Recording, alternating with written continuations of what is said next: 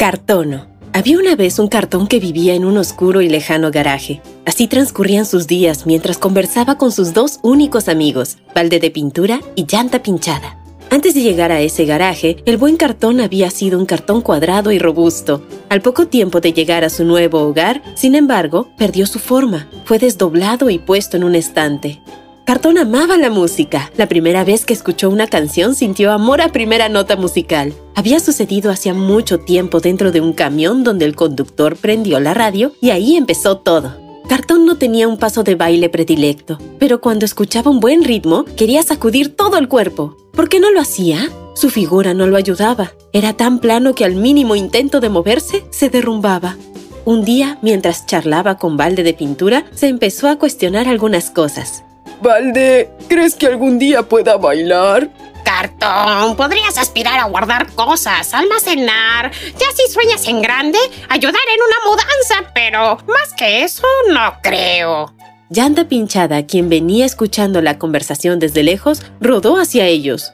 Si Cartón quiere bailar, bailará. A ver, Cartón, inténtalo. Empujas un poco por aquí, otro poco por allá y listo.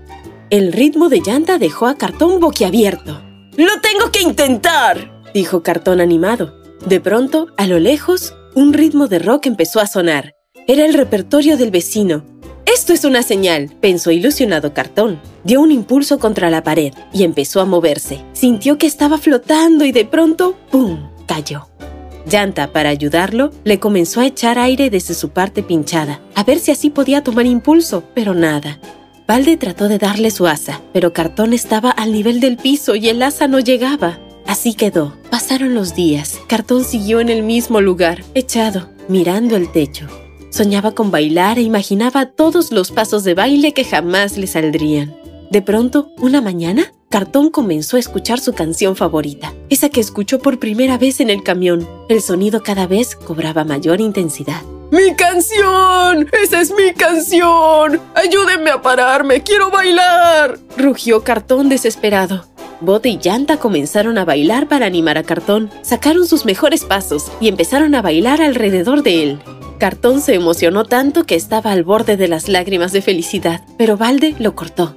No pues, Cartón. Bailamos para que estés feliz. De ahí lloras, te mojas y te pones más blandito. Mientras Valde decía eso, escucharon a la pequeña Emilia, la hermana de Luis, acercarse al garaje. Venía feliz taradeando una canción. Emilia abrió la puerta, se acercó a Cartón, lo recogió cariñosamente del piso y se fue con él. Cartón no sabía a dónde lo llevaban. Sin embargo, estaba feliz de ya no estar tirado en el piso. Emilia lo colocó en su escritorio y se puso manos a la obra. Primero, lo regresó a su forma cuadrada. Luego le puso unos cables, una bocina y lo rodeó con cinta adhesiva.